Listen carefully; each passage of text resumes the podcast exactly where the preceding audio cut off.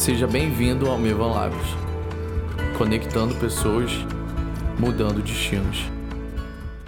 Falamos sobre Noé, sobre a janela que Noé construiu na arca e a janela que ajudou Noé, depois do dilúvio, compreender um novo tempo, sim? E eu queria ler com vocês algumas coisas que a gente falou ontem e falar das outras seis janelas. Eu acredito que o nosso Deus está abrindo e querendo que nós trabalhemos juntamente com eles nessas sete janelas. São sete janelas, sete ocasiões, sete maneiras de ações proféticas de Deus que a gente vai ver nos próximos dez anos, da maneira como Deus vai estar movimentando o seu povo, da maneira que Ele vai estar nos instruindo de como nós devemos nos movimentar nesse período de tempo. Se você achar que dez anos é muito, encurta para cinco. Ok?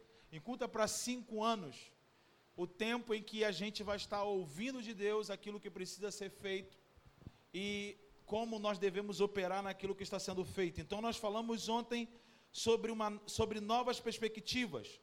Nós falamos que Gênesis 8,6, falando de um, falamos de um tempo que se completou. Aos 40 dias se completa um tempo, Noé abre a janela que ele havia feito na arca. Então, Noé fez enquanto ele construía um lugar, uma, uma, um utensílio na arca que trazia para ele a possibilidade de enxergar novas coisas, novas oportunidades. E a pergunta que a gente fez ontem é: você tem uma janela em tudo que você tem feito? Isso é muito importante dentro de tudo que estamos envolvidos hoje. Tudo que nós nos envolvemos tem o seu valor transitório e eterno, lembra? Tem o seu valor transitório e eterno. Transitório porque a finalidade do que é transitório é para nos moldar dentro daquilo que é eterno. O transitório traz sobre nós marcas, sinalizam coisas e geram intervenções. As marcas do corpo de Cristo foram marcas transitórias que geraram valores eternos. A intercessão de Cristo continua sendo feita até hoje à direita do Pai, baseado nas marcas que foram feitas na cruz. Marcas transitórias de um valor eterno. Então existem marcas da nossa vida que elas servem para a nossa vida aqui transitória, mas que geram valores eternos. Que marcas são essas? Por exemplo, de onde nós nascemos, na família onde nós nascemos, no lugar, na cidade onde nós, nós nascemos, a história que tem o lugar onde nós nascemos, tudo isso são marcas sinalizadoras sobre o nosso destino. Por isso que nós não podemos deixar que o nosso passado continue implicando no nosso presente, determinando a nossa visão de futuro. O evangelho é um rompimento com o passado. O evangelho é um rompimento na declaração através da declaração de Cristo, em que ele está fazendo nova todas as coisas tudo aquilo que aconteceu na sua vida até aqui é apenas um, uma prefiguração daquilo que Ele quer que você se torne, e isso é possibilitado através do sacrifício de Cristo, ou seja, a redenção, o resgate. Nós tínhamos que vir para a terra, nós tínhamos que existir, porque cada pessoa que nasce tem uma palavra com ela. Você nasceu porque existe uma palavra na sua vida porque a palavra que dá vida é o Verbo de Deus, 1 João 1. O Verbo de Deus, a palavra que dá vida. Então, se existe vida, tem palavra. A palavra gera vida. Então, não existe um ser humano nessa terra que não tenha uma palavra. Paulo retrata isso falando sobre vasos de honra, vasos de misericórdia e vasos de juízo. Todos têm uma palavra, todos nasceram para um propósito. Então, quando a gente se envolve através do Evangelho e a operação do Espírito nos dá a capacidade ou a possibilidade de ouvirmos palavras de profecia sobre a nossa vida. Essas palavras não são palavras para agora, elas são palavras eternas. Talvez você não entende a figura de uma comunicação profética quando ele fala sobre nações, por exemplo. E a gente não consegue parar para pensar enquanto a gente está ouvindo. Você vai a nações, você vai a muitos países, e você começa a ficar: Uau, eu preciso me preparar para ir para muitos países. Sim, pode ser que seja isso. Mas você precisa entender que o conteúdo dessa profecia está relacionado com quem você serve. Então, o seu serviço em um bairro pode indicar aquilo que precisa ser movimentado em nações. Porque, querendo ou não, quando Cristo voltar, todo o nosso trabalho juntamente com Ele no seu reinado messiânico vai implicar, vai ter implicações entre as nações. Isso vai ficar mais claro quando Ele estiver na terra nós vamos entender que estamos debaixo de um reinado messiânico a partir de Jerusalém, e o que eu faço aqui em Cabo Frio tem implicações com o que acontece em Jerusalém. Talvez seria bom a gente entender que a nossa vida como brasileiro, cabo-friense, tem implicações no Palácio Nacional. No Planalto, o que se decide em Brasília influencia todo o Brasil, independente do estado que você esteja. Talvez esse é o ingrediente que nos falta sobre a mentalidade de reino. O que eu faço aqui, no bairro onde eu estou, tem implicações nacionais, tem implicações na pátria a qual eu pertenço, na pátria celestial. Então, o mínimo que eu esteja envolvido dentro do que Deus fala sobre a minha vida gera movimentações que têm implicações globais. Jesus disse se nós tivermos fé como o tamanho de um grão de mostarda, nós podemos transportar realidade. Foi isso que ele disse. Em outras palavras, ele usou: vocês poderão dizer a este monte, e ele pode ser levado aos mares. O monte não era qualquer monte, ele estava em Jerusalém, ele estava no monte de Sião, e ele estava dizendo: Olha, se vocês tiverem uma fé do tamanho de grão de mostarda, essa realidade de tudo que vai acontecer, está acontecendo e vai acontecer em Jerusalém, vocês vão levar para as nações, vocês vão atravessar mares. É isso que ele estava falando. E a gente precisa entender que o tamanho da nossa fé tem que ser do tamanho como o reino funciona. Porque a fé que ele pede o tempo todo dos seus discípulos e apóstolos é do tamanho de um grão de mostarda. E ele, uma hora, fala assim numa parábola: o reino dos céus é semelhante a um grão de. Então ele não está pedindo para que você creia em grandes realizações, ele está pedindo para que você creia como o reino dos céus se movimenta. E isso pode contrariar o que você acha que é ter fé. Porque você acha que precisa de muita fé por causa do tamanho do desafio. Não, não, não, não, não, não. Você precisa acreditar que movendo coisas pequenas, grandes realidades podem ser geradas. Porque o reino dos céus se movimenta através de coisas pequenas como um grão de mostarda. E Yeshua conversava as grandes revelações com uma, duas, três, quatro pessoas no mínimo, e o mundo todo hoje sabe porque ele comunicava a palavra com fé, e aqueles que recebiam, recebiam a palavra com fé, como diz o autor de Hebreus no capítulo 4. Eles não ouviam de maneira assim, ah, pode ser. Eles ouviam com fé, a mesma fé que era comunicada a ele. Pedro, no capítulo 3, disse a mesma coisa, pela fé no nome e a fé que vem do nome que eu realizo essas coisas. Eles aprenderam a ter fé no que Jesus dizia e operavam a partir da fé que vinha de Cristo para eles operarem.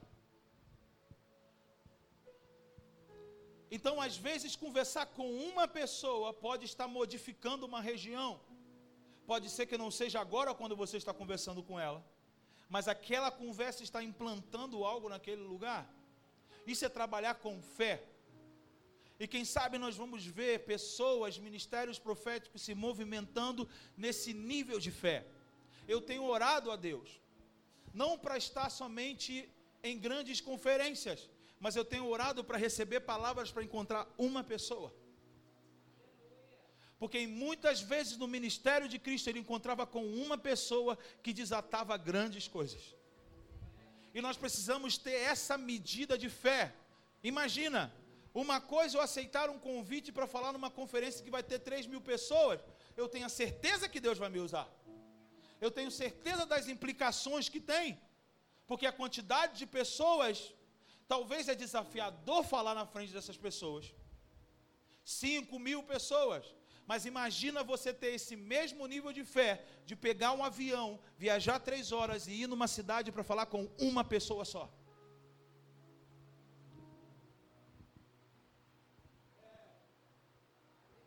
Isso é uma inversão de valores que nós temos, de valores espirituais. E nós precisamos reduzir, ou não reduzir, mas nós precisamos retroceder e olhar um pouco a partir de onde nós surgimos e entendemos o milagre que opera na nossa vida. Olha de onde nós surgimos e olha aonde nós estamos. E a gente precisa olhar para esse surgimento já como um milagre, baseado no que você está vivendo agora. Já foi um milagre. Eu costumo dizer na nossa congregação local que nós precisamos mudar a ideia de que orar por cura é mais desafiador do que pregar o evangelho da salvação. Nós achamos que a pessoa ser, fácil, ser salva é mais fácil do que ela ser curada. E nós esquecemos que é tão poderoso quanto, porque o que opera a salvação é o mesmo poder que opera a cura. Porque a salvação tem implicação na ressurreição dos mortos. Que mais do que isso? É ressuscitar mortos. Quando Jesus ressuscitou Lázaro, ele não ressuscitou Lázaro para que Lázaro permanecesse vivo. Ele ressuscitou Lázaro porque ele precisava ressignificar o que as pessoas entendiam sobre a morte. Por isso que ele atrasa. Ele está quebrando conceitos, ele está quebrando paradigmas, ele está quebrando o pensamento normal das coisas. Ele atrasa. Quando chega a notícia que Lázaro está doente, ele ó, puxa para trás. Vamos ficar mais um dia aqui. Não, mas nós devemos ir lá. Não, não, vamos demorar. Para que demorar? Porque a crença era até três dias dava para ressuscitar. Ele estava calculando chegar lá no quarto dia. Para que eles entendessem que uma nova possibilidade estava surgindo. Do mesmo jeito foi com Sara. E foi com Sara, porque eles, além de Sara ser estéreo, ok, pode ser que uma estéreo seja mãe de um filho. Mas uma mulher na menopausa também ser mãe de filho o corpo humano dela chegou ao fim na questão de capacidade de gerar vida. Ela já nasceu com uma impossibilidade, mas ela esperou o corpo dela chegar na morte. Por isso Isaac teve que nascer nesse tempo. Por isso, depois do sacrifício de Isaac, ou o oferecimento de Isaac, tudo isso para representar a ressurreição dentre os mortos. Nós precisamos entender que Deus às vezes está esperando nós chegarmos nas nossas impossibilidades, para que a gente conheça o poder que Ele tem reservado para nós, dentro daquilo que Ele nos chamou. E Ele estava atrasando com Lázaro. E chega um momento que Lázaro morre, ele não fala que morre, ele fala o que para os discípulos? Lázaro está dormindo, porque esse é o novo significado da morte. Paulo, lá em Tessalonicenses, diz: os que morrem, dormem os que morrem no Senhor dormem. Jesus já estava implantando essa doutrina nova sobre a morte. A morte não é um estágio final, a morte é um estágio intermediário. Então Lázaro dorme. Lázaro não morreu. Lázaro dorme. Ele estava ressignificando o sentido da morte e gerando a expectativa da ressurreição. Eu sempre fico pensando como foi a segunda morte de Lázaro. Imagine o segundo enterro de Lázaro. Eu acho que as pessoas ficaram uma semana diante do túmulo de Lázaro. Eu sei, a Bíblia não fala sobre isso, mas é só uma ideia.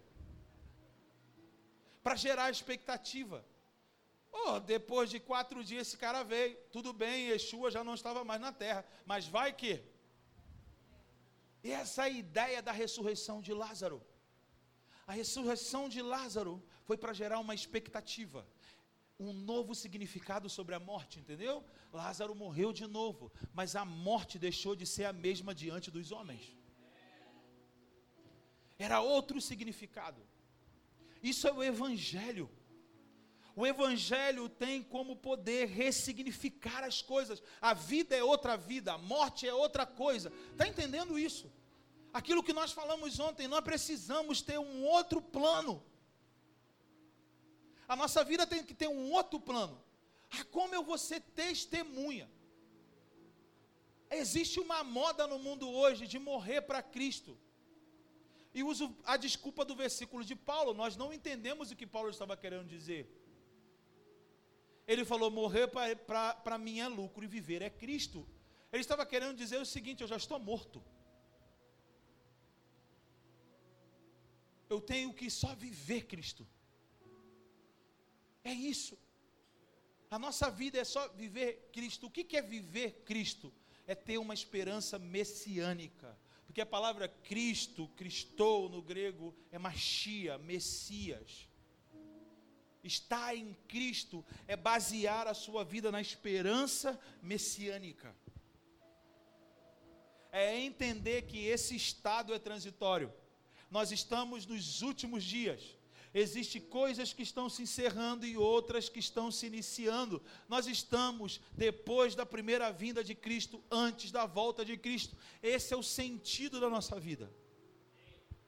Nós temos que avaliar tudo a partir disso hoje. São, são são sinalizações, são marcas que geram intervenções. Quando você nasce como improvável, quando te Deus coloca no seu destino, isso é uma sinalização do que Ele está fazendo com a humanidade, da condição da humanidade.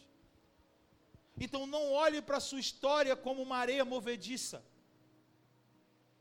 Olhe para a sua história como Ele te tirou do lamaçal e te colocou sobre a rocha. Sabe aquela história de Deus espera, ou Cristo esperou Pedro afundar para pegar na mão dele? A gente precisa entender essas emoções do plano de Deus. Deus gosta dessas emoções. Ele gosta de nos surpreender, assim como ele gosta de ser surpreendido, como nós falamos ontem. Não é surpreender o Deus. O transitório pontua progressos, etapas jornadas rumo ao estabelecimento, fundamentações e concretizações. É importante a gente entender o que é estar sendo fundamentado. Para mim, o trabalho de fundamentação ele se dá em três etapas: concentra, estabelece e expande. Essa é a dinâmica apostólica.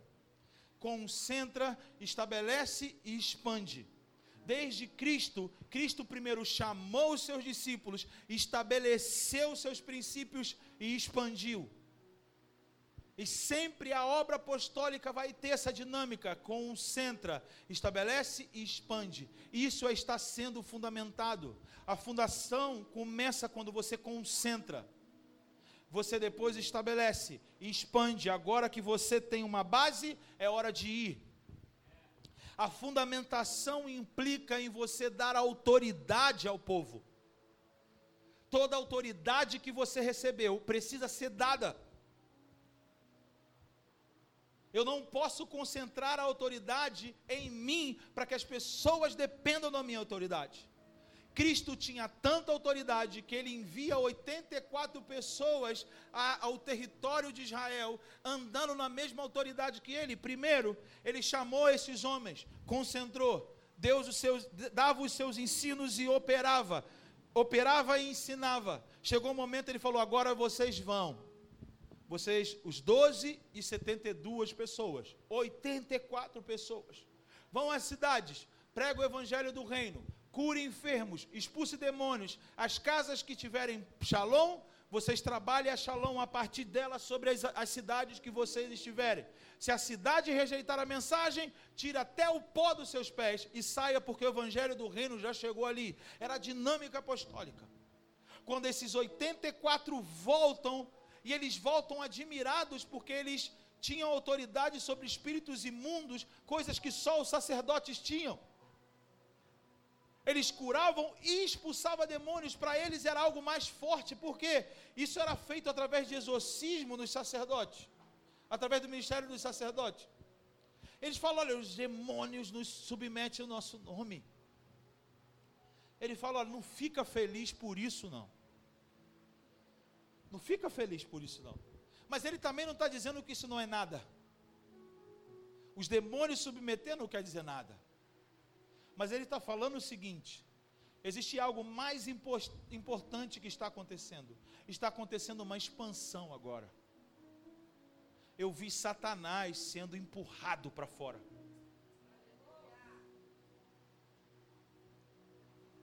A outra coisa, Satanás é deslocado e o nome de vocês é colocado no, nos céus. Sabe o que significa isso? Quando um, um rei o imperador tomava um território, eles colocavam um pregão nos muros da cidade, numa lista da, das pessoas que representavam a nova autoridade naquele lugar. Sabe o que Cristo está dizendo para eles ali? Vocês vão sentar nos tronos comigo para julgar as nações. Uma nova administração chegou na terra. Chegou uma nova administração, por isso que diz, e ele exultou no espírito. A palavra grega para exultar é a palavra aguilhão. Você sabe o que significa a palavra aguilhão? Quantos flamenguistas tem aqui? Levanta a mão, por favor. Aleluia. O que está acontecendo, gente? Tem que pregar o evangelho nesse lugar.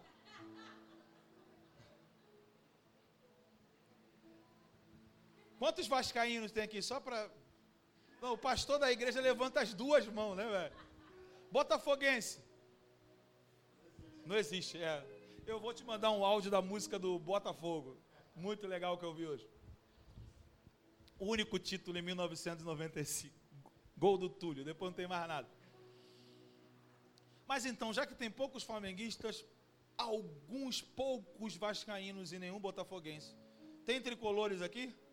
Eita. É, isso aí. Tudo bem. Não vou fazer uma brincadeira com os tricolores.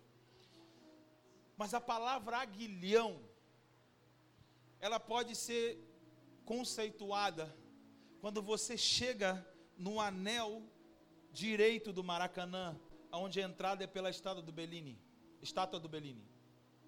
E você entra no lado direito do Maracanã, aqui, ó, à sua direita tem uma torcida que ocupa essa parte do anel assim. A raça rubro-negra. É lindo. Mas isso que eu vou falar é mais lindo ainda. É só para provocar os outros torcedores.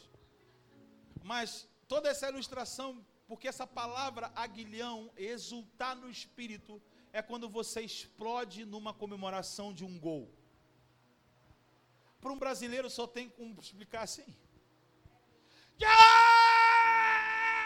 Tu abraça quem você não conhece, não é assim? No Maracanã, então é mais doido ainda. Um dia eu fui com meu filho, o Vitor, hoje ele já está com 20 anos, mas na época ele tinha 7, 8 anos. Um cara pegou ele no colo e saiu correndo com ele. É, comemorando o meu filho. A palavra aguilhão quer dizer isso. Jesus não exultou dizendo assim, glória a Deus, aleluia, porque o Pai Aleluia. Escolheu revelar isso aos pequeninos. Aleluia. Ele, uau! Pai, graças te dou, porque ocultaste essas coisas dos sábios, e a nova administração está chegando pelos improváveis. Esse foi o grito que ele deu. Ele falou: Eu estou chegando.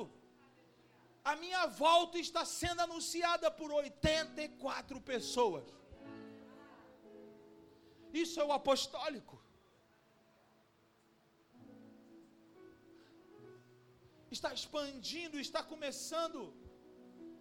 E você fala, mas foi só 84 pessoas? Sim, depois se converteram em 120.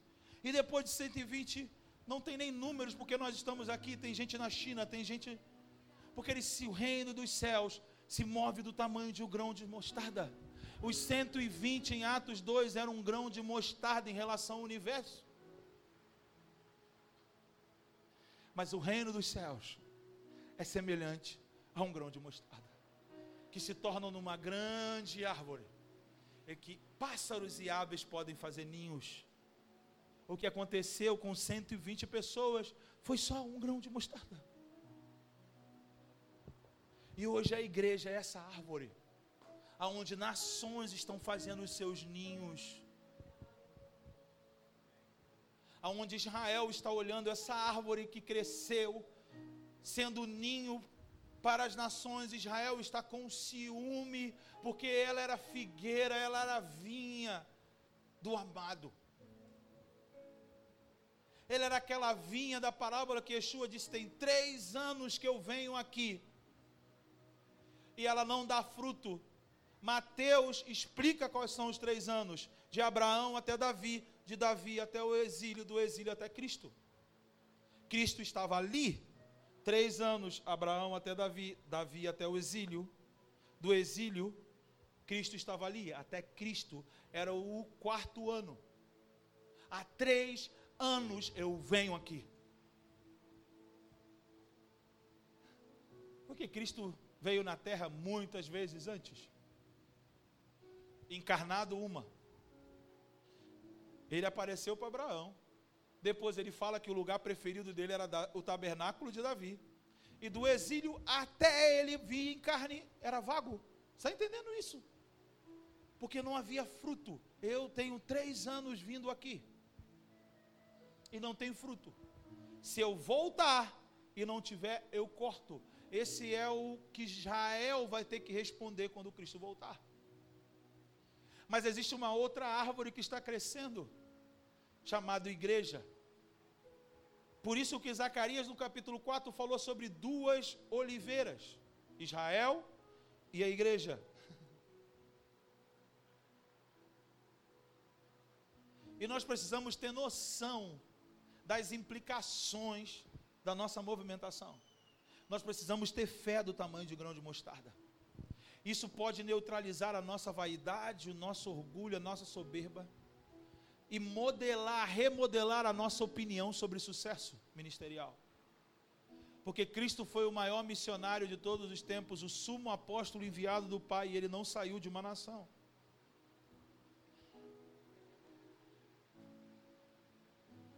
Nós precisamos criar novos parâmetros para um ministério bem-sucedido. Ok? Cara, como eu vou fazer isso?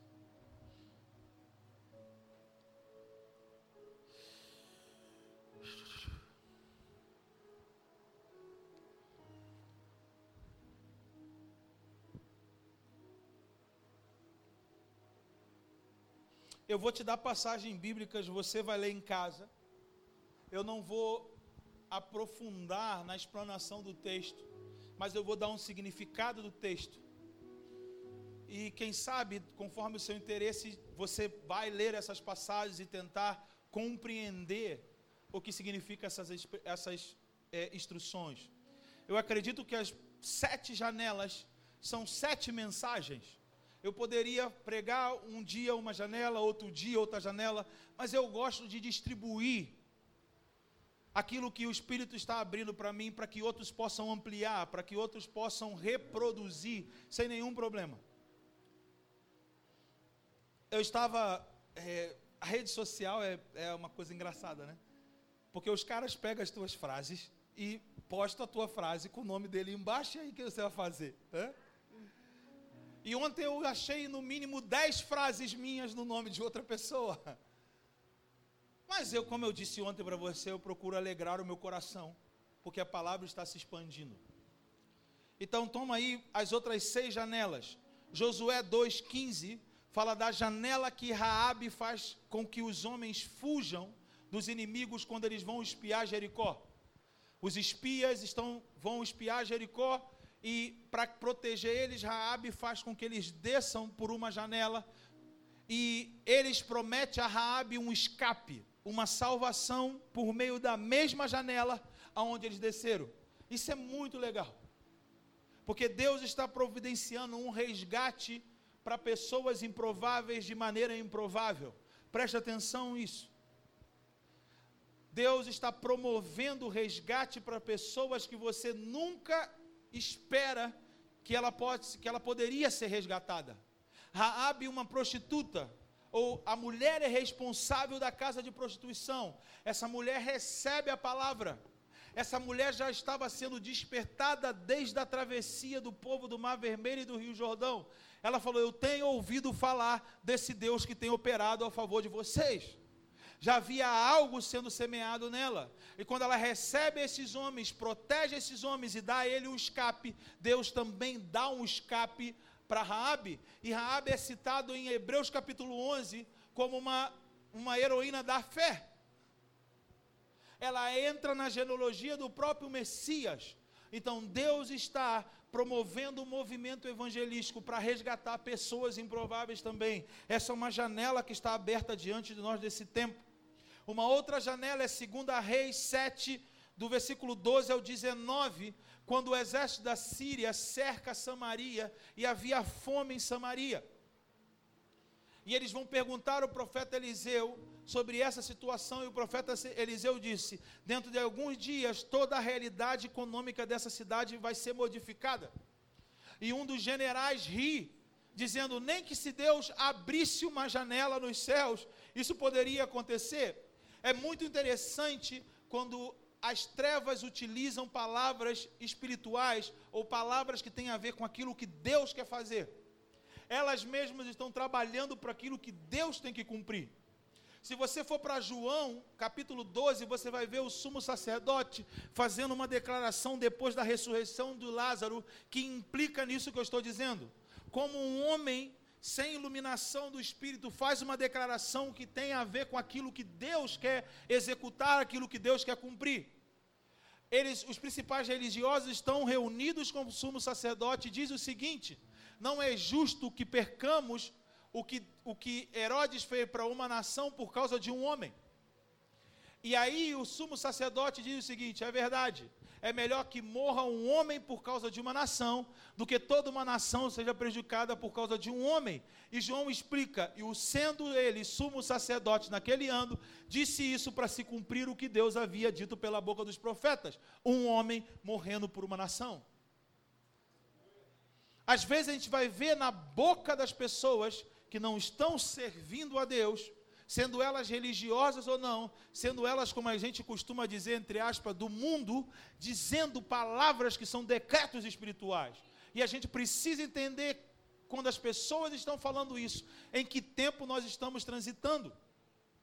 Uma, um outro exemplo, em João capítulo 12 também, os gregos chegam até Filipe e pede para conversar com Jesus. Filipe fala com Tiago, Tiago vai falar com Jesus e diz: Olha, tem uns gregos querendo conversar com você. Naquele momento, Jesus olhou para eles e falou: Está na hora de eu morrer. Porque uma semente precisa cair no terreno e se ela não morrer, ela não vai brotar para poder gerar frutos. Ele estava falando o seguinte: para que os gentios tivessem acesso ao que ele ministrava, ele precisava passar pela cruz para inaugurar uma nova aliança. Ou seja, o que estava sendo despertado em um grego sinalizou o tempo para Jesus. Entende isso? Isso é muito interessante. Às vezes nós não, nós não atentamos ao que o mundo, ou que as vozes do mundo estão declarando, e elas podem estar dizendo o que Deus está fazendo, elas podem dizer para a gente, sinalizar para nós o que que tempo nós estamos vivendo. Naquele momento, Yeshua falou: chegou a hora, e logo depois ele diz: aí vem o príncipe desse mundo, ele já está julgado e nada dele tem em mim, porque os gregos queriam falar com ele.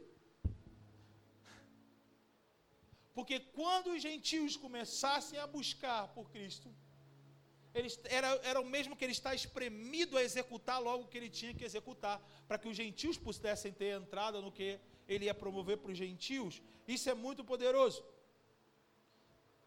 E esse general fala uma palavra espiritual. E o que acontece? Ele, Eliseu declara uma alteração econômica sobre a cidade. E aí, um grupo de leprosos resolvem visitar o acampamento dos filisteus.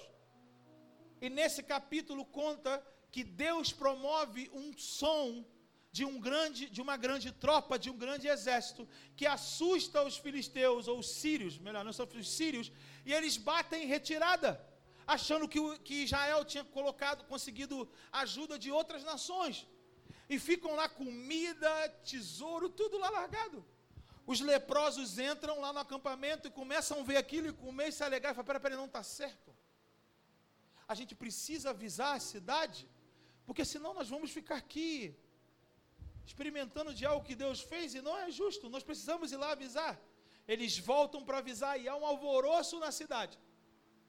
E conta-se que quando as pessoas estavam saindo desesperadas para buscar alimento, aquele general é atropelado por pessoas. Ele morre como Eliseu havia declarado que ele não veria o que Deus havia de fazer sobre a cidade de Israel. Uma mudança econômica. Ele está abrindo uma janela para uma mudança econômica. Não é por causa do presidente eleito, é por causa do tempo, do que Deus quer fazer nesse tempo. É necessário que preparemos o nosso coração para que nós não desperdicemos aquilo que Deus vai colocar na nossa mão. Do ano de 2005 até 2010, Deus colocou riquezas na igreja. E a igreja não promoveu o movimento que ela deveria promover. De novo, esse cenário vai modificar. Mas é importante que a gente ganhe a batalha contra Mamon agora que a gente mude a nossa maneira de lidar com recursos. Nós temos que ser aqueles que pro, vão prover recursos e não que vamos nos beneficiar com os recursos. Isso tem que ser mudado agora. Por isso que eu disse ontem, a sua vocação, o seu emprego não é para você ganhar dinheiro é para que você descubra o que Deus te deu, aquilo que Deus te chamou para se tornar, e Ele sustenta quem você é através do trabalho. Essa mudança precisa ser agora, porque os seus planos não podem ser baseados numa poupança. Os seus planos não podem ser baseados no quanto de dinheiro você está conseguindo ganhar. Você não tem que trabalhar pelo dinheiro, você tem que trabalhar com o dinheiro. São coisas diferentes. Quando você trabalha por Ele, você diz o que Ele tem que te dar. Ou Ele te diz o que você faz. Com Ele, é Ele que te serve naquilo que você tem que fazer. Porque a riqueza é um domínio que Deus estabeleceu no Éden. Quando ele diz que as pedras preciosas não estavam escondidas debaixo das rochas, elas estavam para fora. O homem não precisava vasculhar a terra para encontrar o, o, o, que era, é, o que era de riqueza, o que era precioso, estava para fora.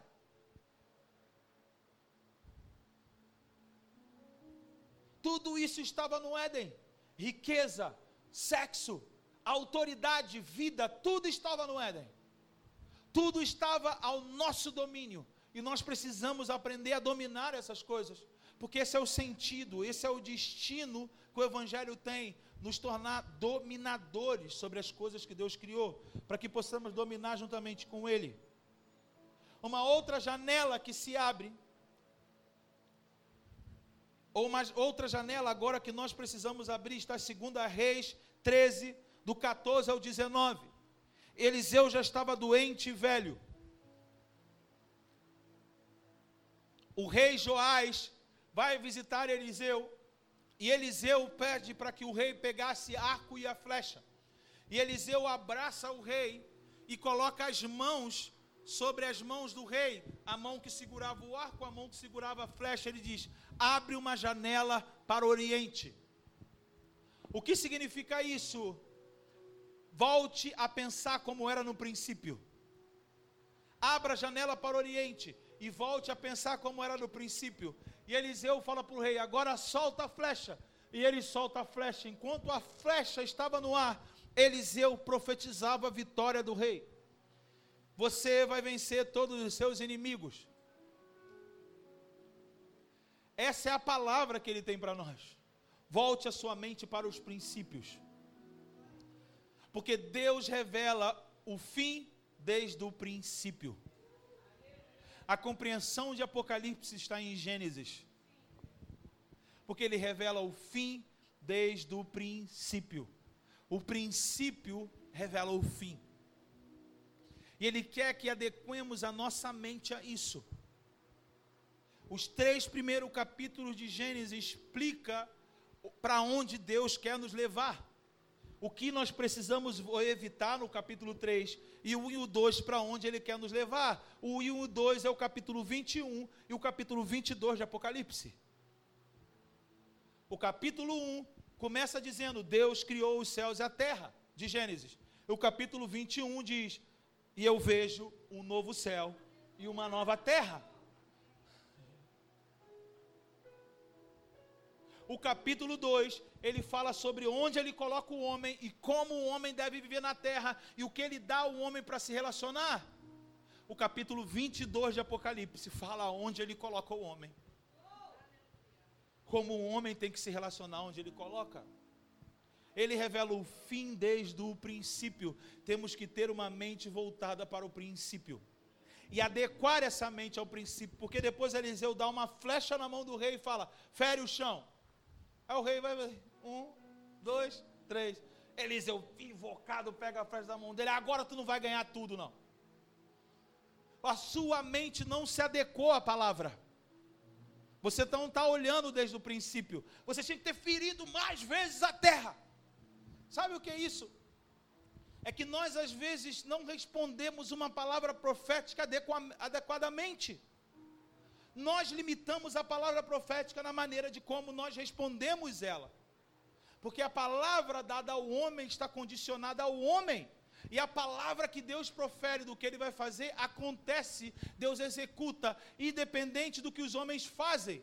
Porém, a maneira do, de como o homem responde uma palavra referida a ele determina como ele participa no que Deus diz que vai fazer.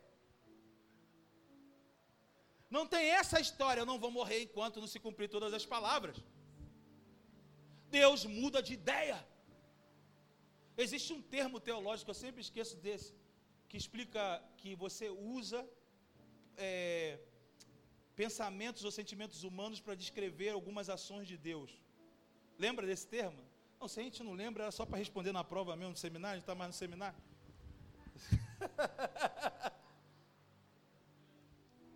a gente tinha que lembrar. Ou se tivesse algum teólogo aqui, mas como nem na Bíblia fala de teólogos, eu não estou preocupado em ser teólogo. Na Bíblia fala apóstolos, profetas, pastores e mestres e teólogos? Não, não. Não fala, né? graças a Deus. Mas a gente faz teologia por causa dos teólogos, não por causa da Bíblia.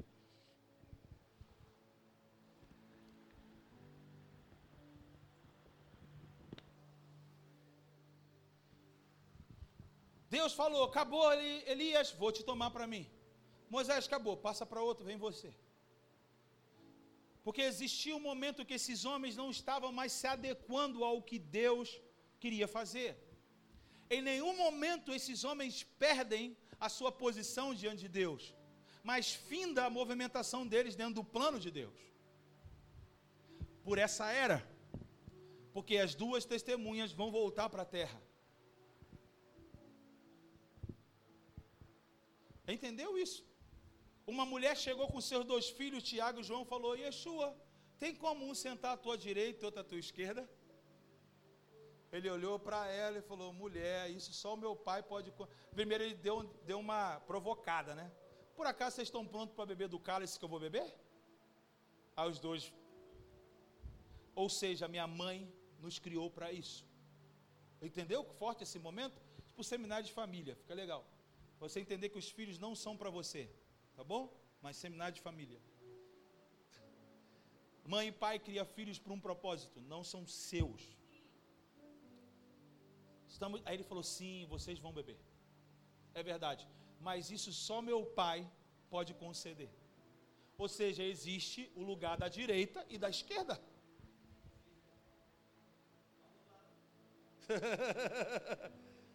E depois, ele vendo que os outros dez ficaram com ciúminho, que é normal, tá vendo? Ele chama eles, vamos para uma conferência sobre autoridade espiritual. É assim que a gente faz na igreja, quando vê os problemas, vamos fazer uma conferência sobre o problema que está acontecendo. Vem cá, deixa eu explicar para vocês o que é autoridade espiritual. A base da autoridade espiritual está relacionada a quantos você quer resgatar. Ao que você quer resgatar.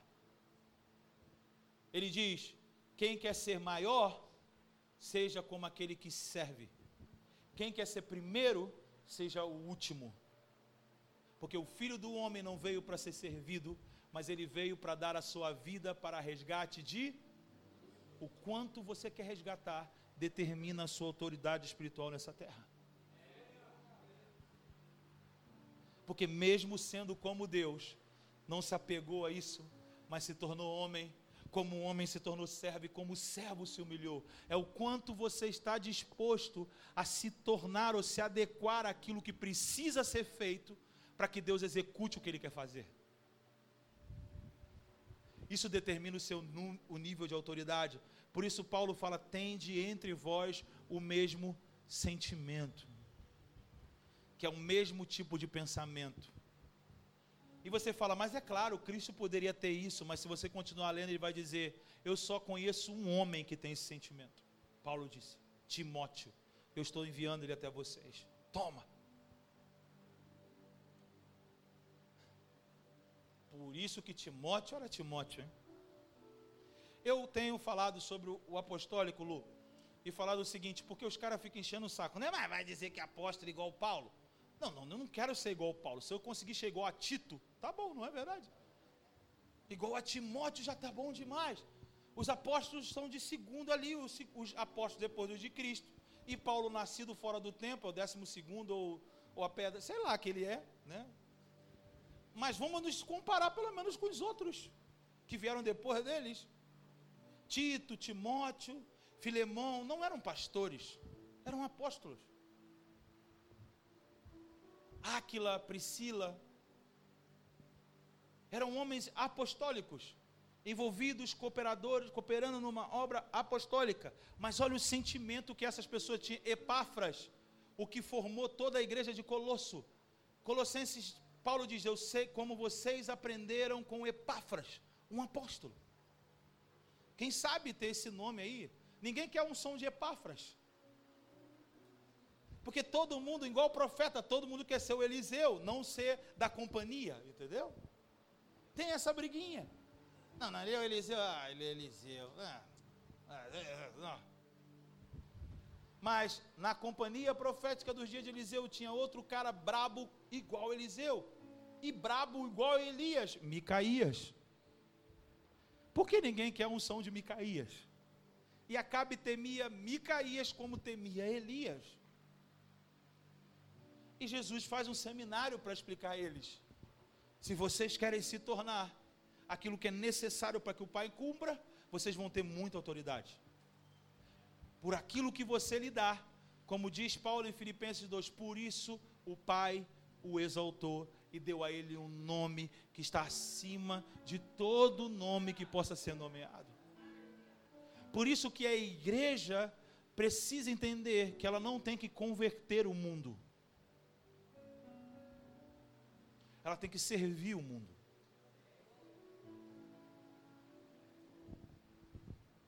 Porque a ideia da conversão é uma vitória, né? Ah, vencemos. Nós, nesse mundo, teremos aflição. Tem de bom ânimo, porque eu venci o mundo. Ele venceu. E nós temos que servir o mundo baseado nessa vitória de Cristo. Servir o mundo. Quem converte é o Senhor. O milagre que acontecia na igreja inicial é: e Deus ia acrescentando entre eles os que iam sendo salvos. Já pensou as pessoas começarem a entrar aqui do bairro? O que, que foi? Eu tive uma experiência com a presença de Cristo. Eu não sei, eu preciso estar numa igreja. Chegando dez pessoas assim, você já parou para orar por isso? Senhor, todo aquele que invocar o seu nome seja salvo. Que aqueles que invocam na UPA, que invocam o seu nome, no, que quando ele invocar, dê a eles a salvação. Porque o centurião romano, diante da crucificação, olhou e disse: verdadeiramente, este é o Filho de Deus ele só se converteu na hora da crucificação. O outro do lado dele na cruz só se converteu na cruz. Nós não podemos limitar como a conversão acontece. Nós precisamos gerar novas compreensões para que isso possa ocorrer. Ele pode acrescentar o que vão sendo salvos. Em Cantares 2,9 diz que o amado está com a sua face à janela a esperar a sua amada. Essa janela fala de uma expectativa que Cristo tem sobre a igreja. Ele está esperando que a igreja levante o seu rosto, no sentido que ela tenha uma nova maneira de pensar, porque ele está esperando na janela de ver essa igreja com o rosto erguido, com uma nova postura de pensamento, para que ele possa funcionar. Paulo falou em Efésios 5: Desperta tu que dorme dentre os mortos, e Cristo te iluminará. E não andeis como nécio, mas remindo o tempo, porque os dias são maus. O processo é: a iluminação é precedida por um despertamento. O despertamento é uma mudança de postura porque o morto e quem está dormindo estão sempre na mesma postura. Uma pessoa que está morta está deitada, uma pessoa que está dormindo está deitado.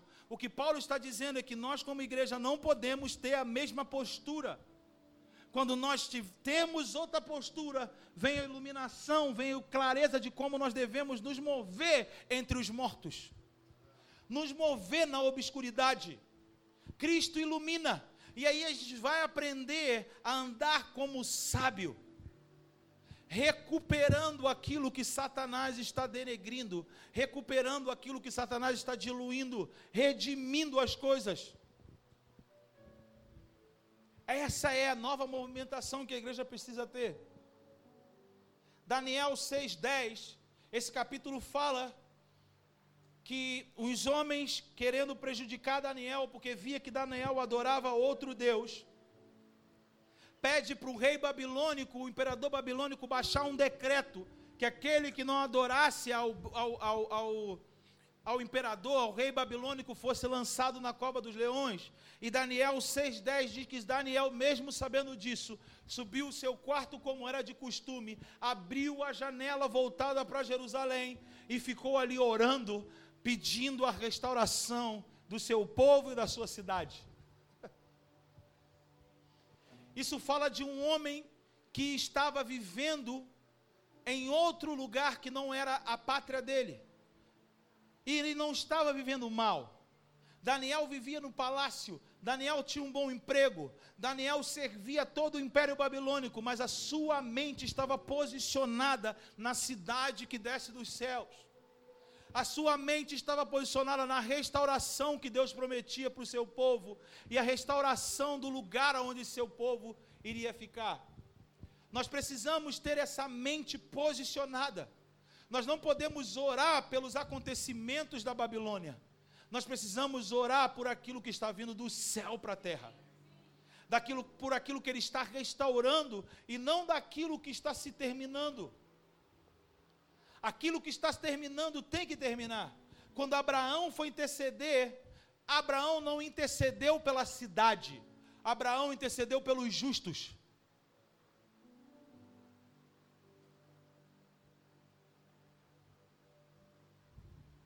São os justos que mantêm uma cidade.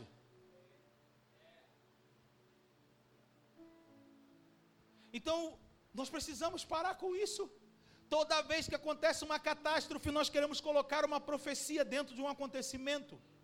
Isso é heresia. Eu estava conversando outro dia com a Luciana, as pessoas não conseguem nem pensar de maneira correta sobre a Bíblia, querem ter interpretações de acontecimentos.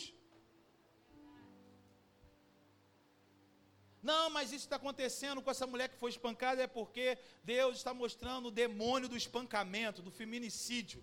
Gente, por favor. Como igreja, nós temos que dar uma resposta a isso que está acontecendo. Gente, por favor. Isso é apenas mais uma expressão da maldade. A igreja precisa dar uma resposta contra a maldade. É a maldade que é o nosso problema. não é o que acontece. Muita gente me pergunta: e a tempestade que aconteceu no rio? O que, que você entende? Uma tempestade aconteceu no rio. Tempestades acontecem. Mas morreu tanta gente, gente também morre.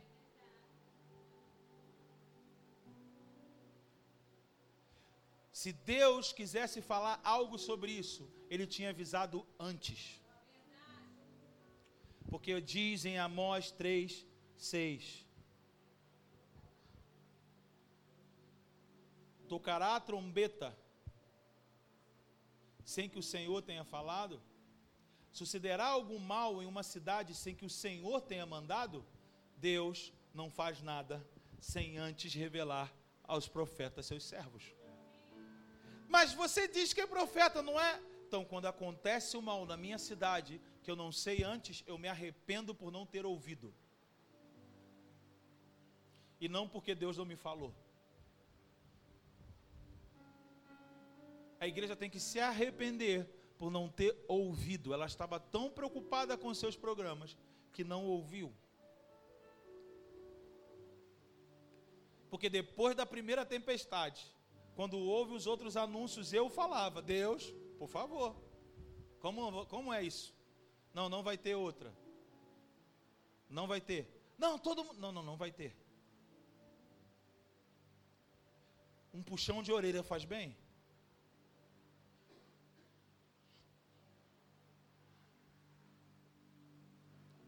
Nós precisamos ter sede disso. Porque essa maneira como nós vamos servir o mundo.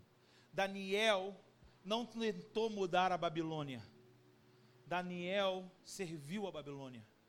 E à medida que ele servia a Babilônia, ele foi gerando um testemunho messiânico dentro dela. Você entendeu isso? Daniel foi promovido a chefe dos magos. Ele não fez um ato profético para mudar o nome, porque mago é coisa ruim.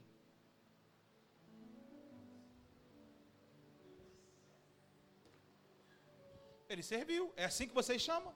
Tá bom. Pode ser. Mas nesse período, ele formou aqueles, aquela companhia de 50 magos que foram visitar Yeshua no seu nascimento. Foi o discipulado de Daniel que fez isso. Ele que implantou na, nos homens babilônicos que havia um reino inabalável. E a partir da vida de Daniel em diante, os astrólogos só estavam procurando o sinal da vinda desse Messias. Acharam os sete estrelas de Órion e seguiram ele e chegaram. Enquanto isso, os rabinos estavam na sinagoga orando pelo Messias. Você vai se surpreender muito ainda.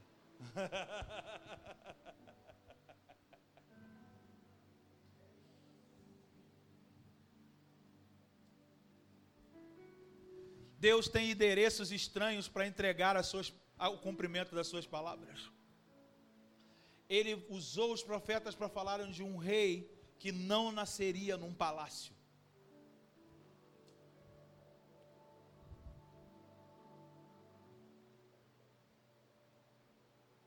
Deus falou que ia levantar um profeta que não ia fazer cair fogo, mas batizar com água. Entendeu isso? Nós não podemos ter uma mente formatada de como as coisas foram sempre para poder entender o que Deus diz que fará. O homem que andou com o espírito e poder de Elias não fez fogo cair do céu. Ele batizou na água e um batismo abriu o céu.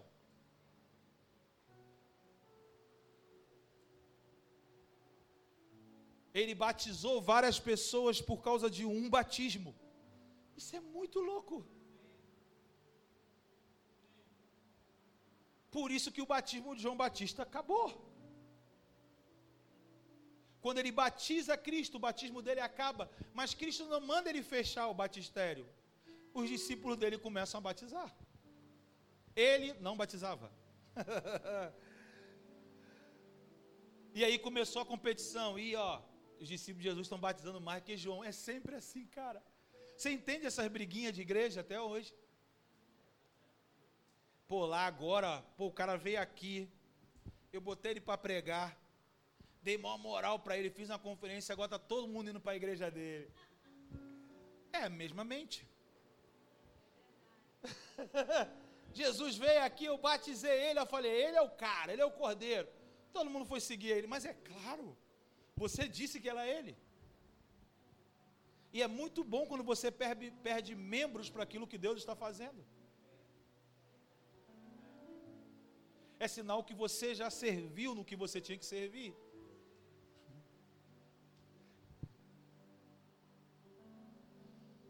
A última janela, a sétima, está em Malaquias 3:10.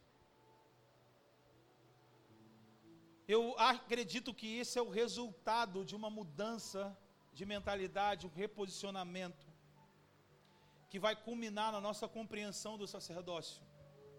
O sacerdócio se iniciou em Êxodo 25, através de uma construção. E nessa construção houve dedicação de bens. As pessoas se disponibilizaram tudo para construir aquilo que Moisés havia visto no monte. E diz que Moisés usou a mesma doutrina que Paulo usou. É muito louco que as pessoas falam sobre dinheiro. Que a lei era um jeito e a graça é outro. Primeiro que eu não acredito que existe essa diferença de lei e graça. Eu sou um continuista. Restauracionista pré-tribulacionista, pré-milenista, monergista. Que você quiser me definir, me rotula aí.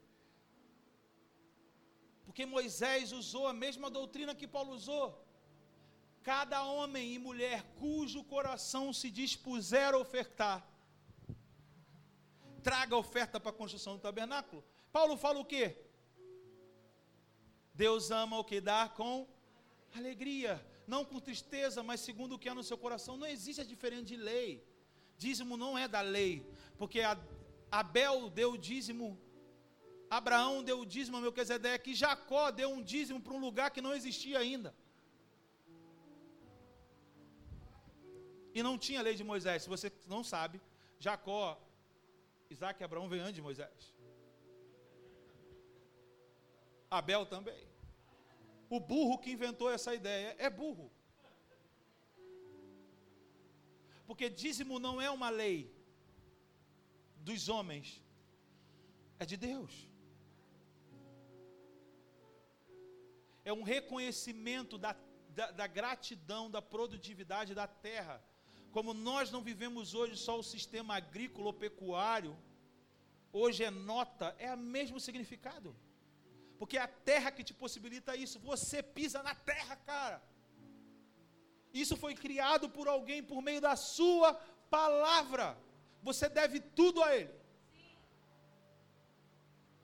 Você paga para dar um passeio de veleiro no lugares mais lindos que Ele criou, mas não quer dar uma oferta.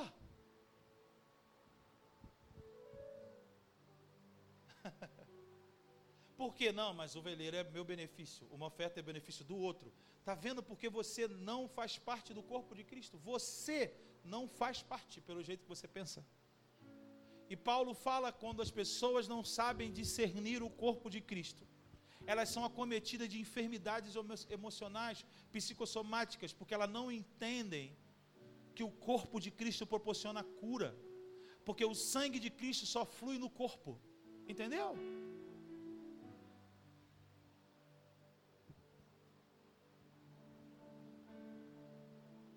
o seu sangue que purifica. O sangue só circula num corpo. Tu já viu sangue circular pelo ar? Pelo chão? Não. O sangue só circula no corpo.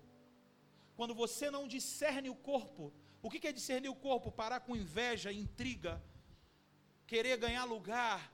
Quando você entende corpo, quando você se dá para se formar aquilo que é o corpo de Cristo, o sangue te purifica. Isso é andar na luz eu não oculto intenções e motivações e sentimentos. Eu trato elas, eu ando na luz e o seu sangue me purifica do pecado. Isso é discernir o corpo. Por isso Paulo disse: em vão você participa da lei, da, da, da ceia. Comungar é mais do que tomar vinho e comer do pão. Comungar é você dar tudo. Isso é comunhão, coinonia um grupo de pessoas associados pelo mesmo objetivo comum. Comunhão não é você vir aqui para passar tempo com as pessoas. Isso não é comunhão, isso é confraternização. Comunhão é eu estou colocando isso, você coloca aquilo. Comunhão, vamos nos associar para atingir um próprio um mesmo objetivo, coinonia.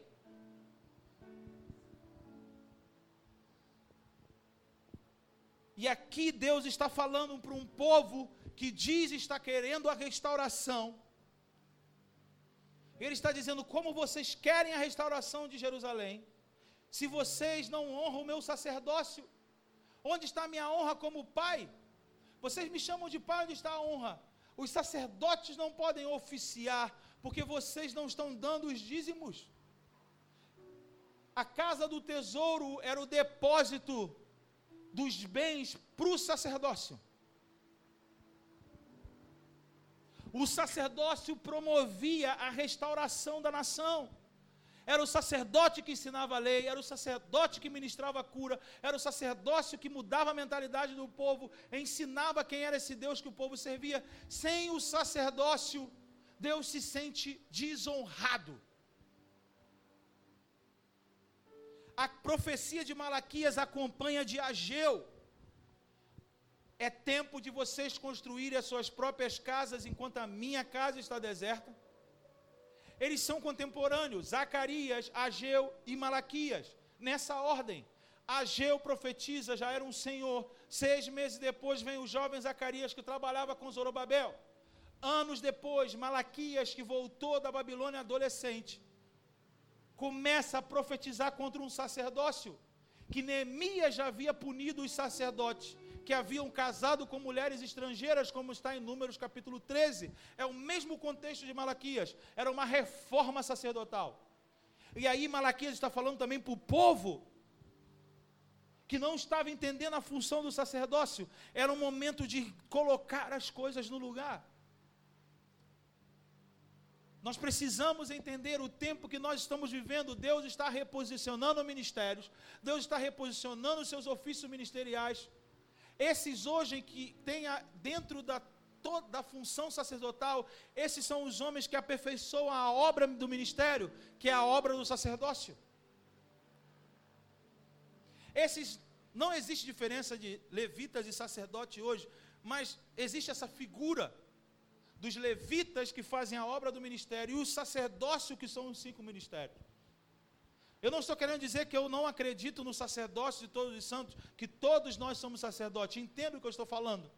Mas existem homens que têm um encargo de ensinar a gente ministrar no nosso sacerdócio a obra do ministério. A obra do ministério é uma expressão que Paulo retira de 1 Crônicas 9, 10 e 11, quando ele está fazendo, ele já está fazendo a contagem dos sacerdotes e levitas e fala aqueles que foram dedicados para a obra do ministério. A obra do ministério é o serviço sacerdotal. O serviço sacerdotal é a edificação do corpo de Cristo. Ou seja, ações transitórias que promovem uma construção eterna. Por isso, edifício e corpo. Porque o edifício é transitório, mas o corpo é aquilo que nós vamos nos tornar eternamente.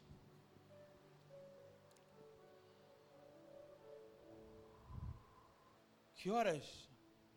Dez horas. Você aguenta mais três? Se você se empolgar com três, eu uso 30 minutos. Eu vou embora, já tá bom.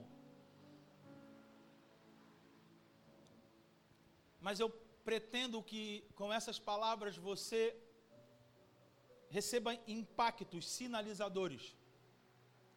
Como eu disse, não é uma pregação são instruções proféticas, são um discurso profético que começou desde ontem. Para que você tenha informações do, das coisas que estão acontecendo. E eu tenho esse hábito do que Paulo orientou a Timóteo sobre as profecias e você usar a, é, com base nas profecias lutar um bom combate. Então, cada profecia que eu recebo, eu uso como balizador e direcionador do como eu tenho que caminhar. A quem eu tenho que me conectar. Se aquela conexão não vai estar relacionado com o tempo que eu preciso viver, eu não preciso investir nela. Porque existem conexões que são temporárias, existem conexões que são eternas. E existem conexões que é o que a pessoa precisa de você. E a gente precisa diferenciar isso, como se movimentar. Nós não podemos viver de oportunidades, entendeu? Não, essa é uma boa oportunidade para a gente se projetar. Não, não, eu não vivo de oportunidades. Eu vivo pela palavra. Eu tenho uma palavra. E eu estou procurando desenvolvê-la. E aquilo que não está relacionado com essa palavra, não tira o meu sono. Eu não ando por oportunidade. Eu ando por fé e não por vista. Yes, Senhor. Obrigado. Senhor, então eu oro para que, juntamente, Senhor, com essa mudança de mentalidade, essas janelas, Senhor, tanto as que você abre e aquela que nós temos que abrir, sejam iniciadas operações delas, Senhor, no nosso meio porque nós acreditamos que estamos diante de uma janela. Cabo Frio tem uma janela para o Rio de Janeiro. Senhor, obrigado porque você nos traz para cá para falar palavras sobre a nossa cidade, escondidas, Senhor, através dessa janela. E obrigado porque isso também afeta o lugar onde tem uma janela. E nessa noite, Senhor, nós tomamos essas palavras e as janelas estão abertas, Senhor. E eu oro, Senhor, para que haja janelas abertas para uma nova etapa de sonhos, visões e profecias sobre todos esses que estão aqui, Senhor. Eu oro, Senhor, por uma nova estação de sonhos, Senhor. Senhor, eu oro por uma nova estação de visões. E eu oro por uma nova estação de profecias. Porque sempre os seus movimentos foram precedidos por essas ações você sempre alertou os homens sobre os tempos de cumprimento através de sonhos, através de visões. Visões como foi com Zacarias, pai de João Batista. Sonhos como foi com José, pai, padrasto de Yeshua. Profecias como foi com Ananias e Anania e Ana, Senhor. Simeão e Ana, Senhor. Você sempre, quando inicia movimentos, eles são precedidos pelo derramamento do espírito da profecia. E essas janelas estão abertas aqui, Senhor. Nós declaramos isso por fé, Senhor. E que todos que estão aqui nesse lugar, nesse prédio, sejam afetados por isso, Senhor. Porque nós queremos ver uma geração afetada por isso. Em nome do teu filho nós oramos. Amém. Amém. Yes, Senhor. Obrigado, Senhor, pela Sua palavra. Uh! Yeah. yeah, Senhor. Yeah. Come on, Lord. Uh. Uh. Rega a Sua palavra nessa hora, Senhor. Rega a Sua palavra. Rega a Sua palavra. Vem como chuva.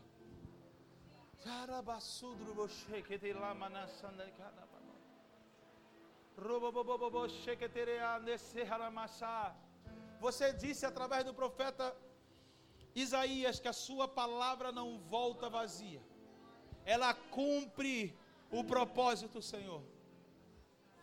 Ela revela o que está no terreno.